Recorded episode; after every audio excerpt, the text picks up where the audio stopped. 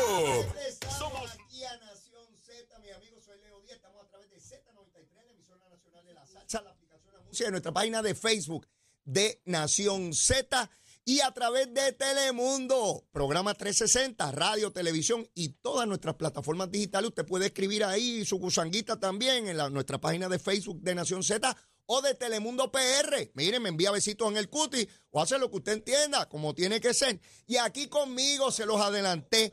Gregorio Matías, el senador del Partido Nuevo Progresista. Gregorio, saludo, ¿cómo estás? Dios te bendiga, Leo, y así bendiga a todos los televidentes y radioescuchas aquí para ayudarte a quemar el cañaveral. Eh, Tempranito de la mañana, senador. Tempranito, ¿Usted siempre está temprano en la calle? Como tiene que ser para saber lo que la gente necesita, la gente quiere. La única forma de un legislador estar pendiente a su gente es estando en la calle, caminando, escuchando, observando, para uno poder legislar en el bien de la gente. Senador, eh, esta semana es la semana de la policía, distintas actividades se han desarrollado, usted tiene una larga carrera como servidor público, policía, senador. Eh, ¿Qué representa para usted esta semana? Para usted, dentro de todo ese trabajo que usted hizo como oficial de la policía, los riesgos que asumió en ese desempeño, en términos personales, para que luego me hable en términos de la fuerza policial de Puerto Rico. Mira, Leo, es un momento donde nosotros, pues, mayormente, hay muchas actividades, muchos premios, muchas eh, cosas que nos traen a los policías, placas, pero es una semana para nosotros recordar a cada uno de los compañeros de nosotros que perdieron la vida. 357 compañeros han salido de sus casas para defender a gente que no conoce y han dejado su vida y no han podido regresar. a su casa. 300. 357 compañeros desde que la policía está instituida Wow. han salido y han perdido la vida. Y es, y es una como un momento para recordar que nosotros pues estamos sirviéndole al pueblo y a veces pues recibimos improperios, eh, ayudamos a la gente y, y hay unas críticas, pero que somos vulnerables, que nuestra familia, Sí. eh, como decía yo ayer en la actividad de los caídos en el Senado, Ujú. diariamente nosotros salimos a la calle a defender al pueblo, a gente que no conocemos y dejamos a nuestra familia sola. En, en el momento de María, los tormentas, los huracanes, todos nosotros estábamos eh, en cuarteles y muchos de nosotros duramos hasta tres días y cuatro sin poder ver a la familia. Ujú. Asimismo, en toda situación el policía sale a luchar. Pero que nosotros, y lo decía ayer, en un momento dado me pusieron a hablar y yo decía, yo cuando venía aquí a ver esta ceremonia, pensaba si me dejaran hablar, si yo pudiera hablar como teniente de la policía, A- ahora le tocó. pues esta vez hablé como teniente, aunque era un senador, y le decía que nosotros los policías lo que exigimos es que se nos respete, Ujú. que cuando vayan a hacer proyectos no lo hagan por engañarnos y lograr votos, que nosotros los policías necesitamos que nos devuelvan un retiro digno, porque después de tú arriesgar tu vida por tantos años y lograr llegar sano, sin mancha, sin actos de corrupción, es imposible que a ti te condenen a la indigencia como nos condenó la nefasta ley 3 del Partido Popular.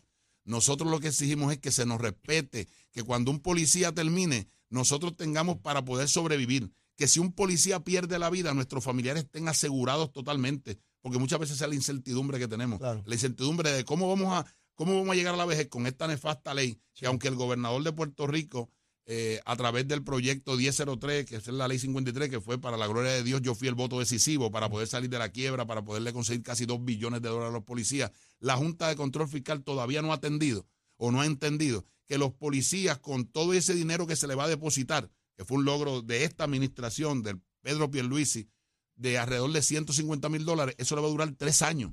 A los tres años el policía vuelve con una indigna pensión de 500 y 600 dólares después de haber dado la vida por el pueblo de Puerto Rico. Senador, momentos donde usted temió perder la vida en ese, en ese periodo de tiempo que estuvo como oficial. Hubo un sinnúmero de momentos donde yo pues pensé que no pasaba porque era un guardia interventor. Alrededor de 16 ocasiones salí guardia del año porque arrestaba y estaba buscando asesinos. Por eso en muchas ocasiones me ves que cuando los políticos se ponen a, a tratar de batallar conmigo, ellos lo que tiran es baba y antes lo que me tiraban era tiro. Así que no le tengo miedo a ningún político porque en realidad yo Sí, sí, antes... los políticos lo que hacen es hablar. Sí, hablar. Yo Sí. antes... Yo antes arriesgaba su vida ahí, en el frente de batalla de en verdad. muchas ocasiones compañeros fallecidos en, en intervenciones, eh, tiroteos a carro donde andaba porque trabajaba en, en- en- en civil, en especiales para arrestar a los verdaderos delincuentes y asesinos, pero que uno, como dice la Biblia, eh, toda autoridad es puesta por Dios y sé que Dios nos protege a cada uno de nosotros y a mí me protegió por todo ese momento y, y amo ser policía. vamos a ser policía. Senador, vamos al aspecto político. Ya estamos en el año electoral, hay una primaria el 2 de junio. Eh, ¿Cómo se siente el senador Gregorio Matías frente a esa primaria donde la base del Partido Nuevo Progresista va, va a pasar juicio sobre su ejecutoria? ¿Cómo usted se siente? Mira, yo me siento muy bien porque entiendo que estoy en el lado que tenía que estar, Mm. al lado de Pedro Pierluisi. Pedro Pierluisi ha demostrado que es un gobernador que escucha, sensible, está atento a lo que necesita el pueblo, los policías, servidores públicos, ha dado aumento a maestros, bomberos, eh, penales. Pedro Pierluisi es el gobernador que Puerto Rico necesitaba en el momento que estamos, un momento donde se necesita una persona que sepa escuchar, que sepa oír, que aunque los adversarios lo puedan ofender, Pedro Pierluisi no se presta para la ofensa. Por eso yo entiendo de que nosotros, eh, el grupo, yo como portavoz de Pedro Pierluisi, no tengo duda alguna que Pedro Pierluisi va a prevalecer porque el pueblo lo ha visto. Aunque hay algunos medios, hay algunas personas que tratan de tirar al suelo la obra. Yo lo que le digo a las personas, mire si la obra se ve. Lo único que tiene que tener es un GPS. Usted tiene un GPS y usted lo pone y le va a decir, "Tie- hay una leve, un leve atraso porque hay obra en tal sitio. El mismo GPS lo ve, hay gente aquí que no lo quiere ver. El mismo GPS te dice que hay un atraso de cinco minutos en tal lugar porque hay una construcción. Eso es obra.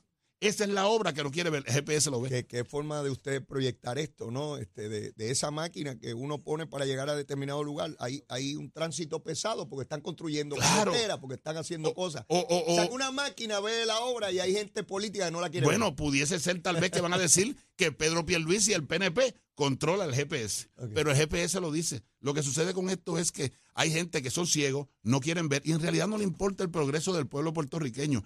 Aquí nosotros estamos trabajando sin mano de obra. Aquí nosotros estamos trabajando cuando vino un presidente, un presidente de la nación y dijo, el presidente de la nación dijo, perdónennos porque es culpa de nosotros, de la burocracia. Hay políticos que no lo quieren ver porque esos son politiqueros. ¿Usted, ¿Usted se siente tranquilo en su reelección en la primaria?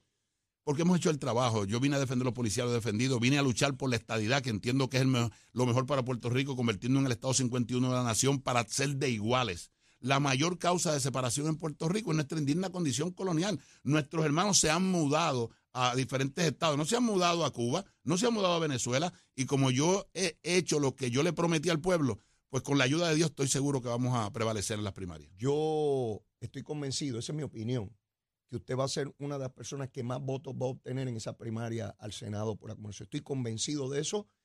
Conozco la base del Partido Nuevo Progresista y, eso es lo que yo percibo y recojo donde quiera que voy en todo Puerto Rico y ciertamente usted ha hecho su trabajo. Y se lo digo tranquilamente y por eso lo invito aquí, eh, porque sé que usted eh, dice las cosas como, como las siente, no está engañando ni creando falsas expectativas. De camino a la elección general, de camino a la elección general, hay una primaria en el Partido Popular. Eh, ayer Juan Zaragoza anunció su equipo de campaña.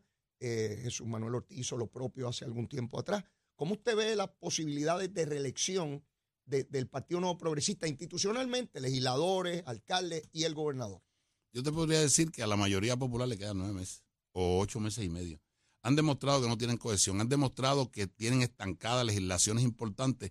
Y la ironía es que diríamos, ah, bueno, ellos le van a estancar la, la, la legislación de los PNP. Es que tienen una guerra visceral entre lo que es Tatito y José Luis. Ellos mismos, te voy a decir más, hay más comunicación con los legisladores de nosotros entre el Partido Popular que entre ellos mismos. No hay cohesión en esa O mayoría. sea, en el Senado, eh, la delegación o el presidente tiene mayor comunicación con la delegación del PNP que la que tiene con Tatito. no, que la que tiene, que la que tiene entre ellos mismos. O ya. Eso sucede total, o sea, una confianza con nosotros, porque ellos mismos no se entienden. Es que, bueno, no saben, no saben para dónde van, no saben lo que quieren. Pues es más fácil unirse al grupo que sí sabemos lo que queremos, que es ser Estado, luchar por la gente, el progreso de Puerto Rico.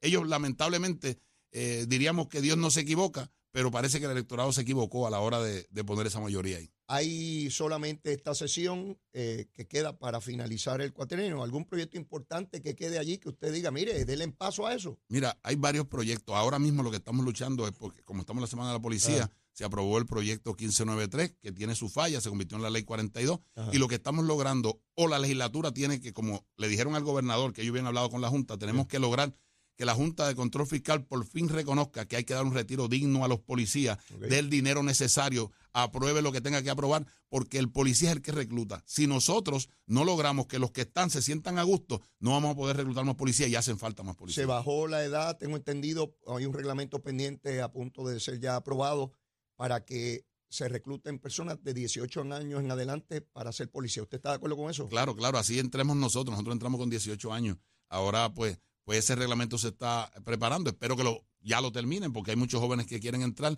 y así es más fácil desde joven uno aprender y lograr ser un buen policía. ¿Y usted favorece esa, esa posición? Claro que sí, porque es que mientras más jóvenes entren a la policía, más oportunidad tenemos de renovar la fila de la policía, porque podríamos decirlo, y no, como soy policía, ya la policía, la línea de la policía, estamos en vejez. Tenemos que ir a una pausa. Usted quema el cañaveral muy bien, ¿sabe? Así que algún día hasta me sustituye aquí. Tenemos que ir a una pausa, ya mismo regresamos. Llévatela, chero. Ponte al día. Aquí te informamos y analizamos la noticia. Nación Z por, por Z93.